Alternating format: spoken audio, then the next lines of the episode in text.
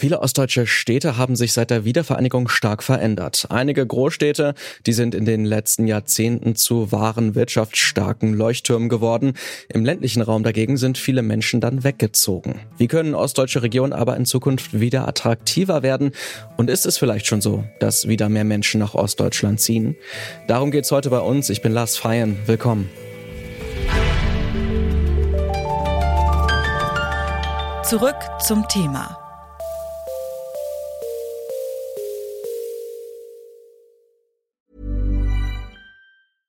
Bitte widmet eure Aufmerksamkeit unserem Werbepartner.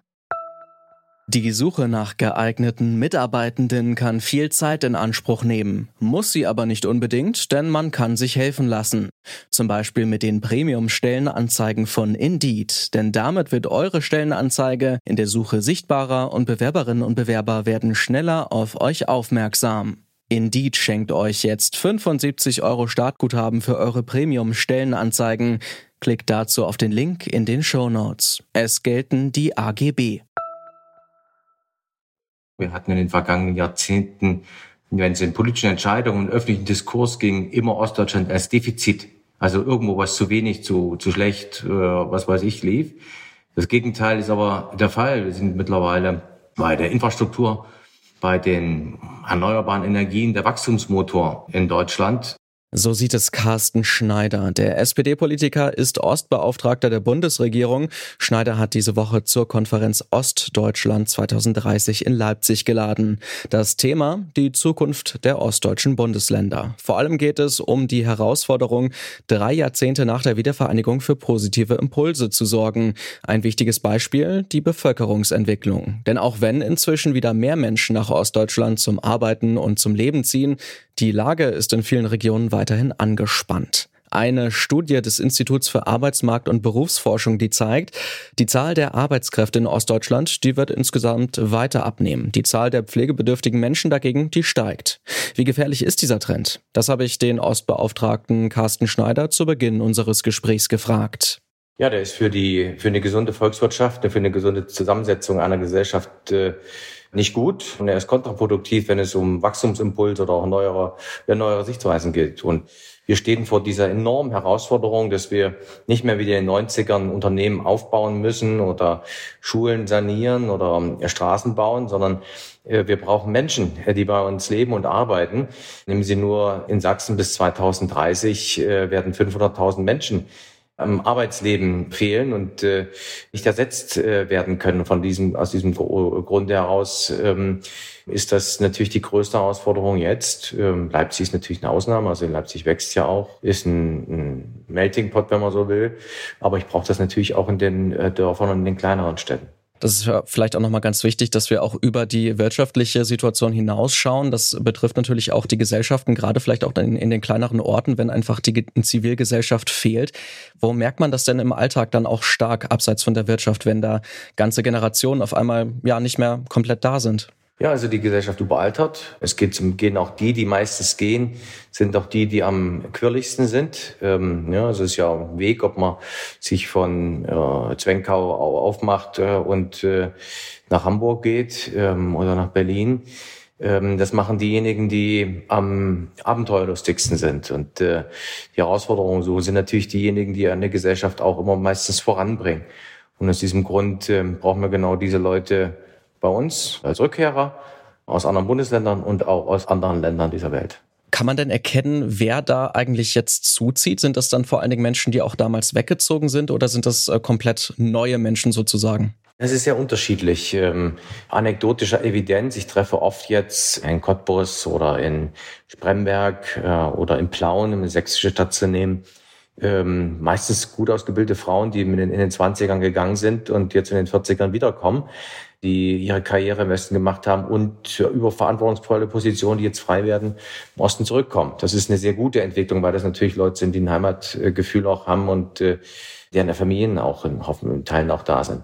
Aber wir haben auch einen deutlichen Anstieg, großen Anstieg von äh, Menschen aus anderen Ländern, insbesondere aus der EU, Europäische Union, also Mittel- und Osteuropa, Nehmen Sie meine Heimatstadt Erfurt, ist die äh, Quote ausländischer Mitbürger von zwei Prozent auf 15 gestiegen. Da sind natürlich auch Geflüchtete dabei, aber die meisten arbeiten bei, bei uns und leben ganz normal in, im Erfurter Herrenberg oder in anderen Stadtteilen der Stadt und es ist, das gelingt problemlos.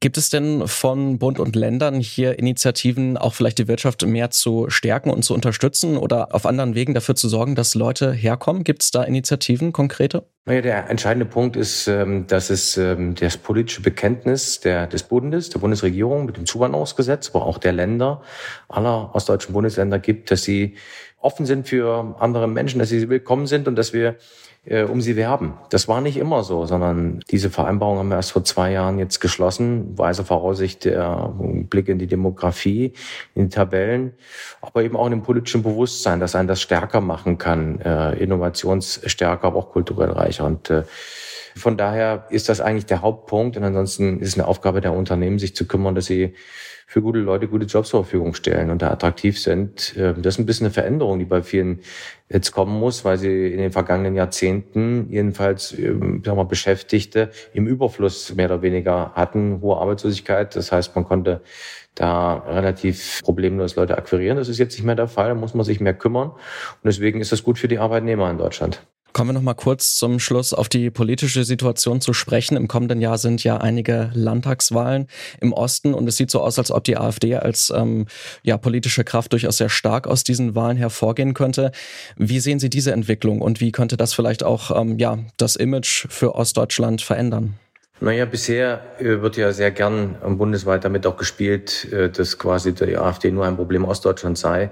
Dagegen habe ich mich immer gewehrt und man sieht es bei den Landtagswahlen. Ich sage leider, aber es ist so und es war auch für mich vorher klar, dass es ein bundesweites Problem ist. Und äh, äh nichtsdestotrotz sind, die, sind die Ausschläge bei uns größer und jeder muss wissen, wenn er in die Wahlkabine geht, was er, dass das nicht nur eine Protestwahl ist, sondern dass für die nächsten fünf Jahre bei den Gemeinderatswahlen, die ja alle sind, äh, für die Städte, für die Landkreise, äh, dass sie dann Leute haben, die vielleicht beim Theater kürzen und die nichts mit Weltoffenheit, mit Toleranz, mit ähm, auch Fortschritt zu tun haben wollen. Aber das ist eine Entscheidung, die müssen die Bürger treffen. Das ist ihre veritable Entscheidung, aber mit den Konsequenzen muss man im Zweifel eben auch leben. Und deswegen rate ich sehr dafür, nur ins Wahlprogramm zu gucken, wo man den Parteien auch die Zukunft wirklich zutraut. Und zum Zweiten Leute auch aufzufordern, selbst zu kandidieren, wenn sie für die Mitte der Gesellschaft auch stehen. Man kann nicht nur warten, dass äh, Demokratie quasi wie ein Pizzaservice ist, den man bestellt, sondern das machen ganz normale Leute. Und wir haben gerade in Leipzig sind vor 34 Jahren die Menschen auf die Straße gegangen, damit sie äh, sich auch wählen lassen können. Und äh, ich wünsche mir sehr, wenn wir dort mehr, mehr Leute hätten, die sich in die Demokratie auch aktiv einbringen.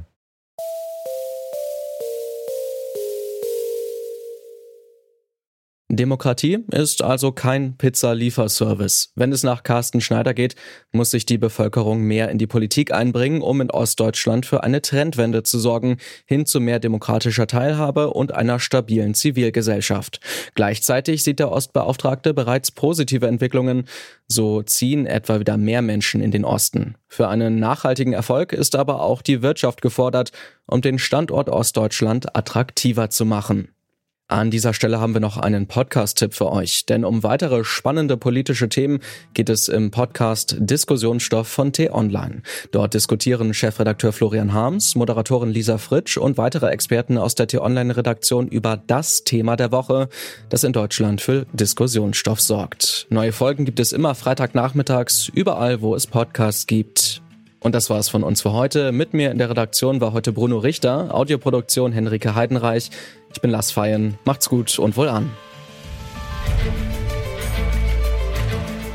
Zurück zum Thema vom Podcast Radio Detektor FM.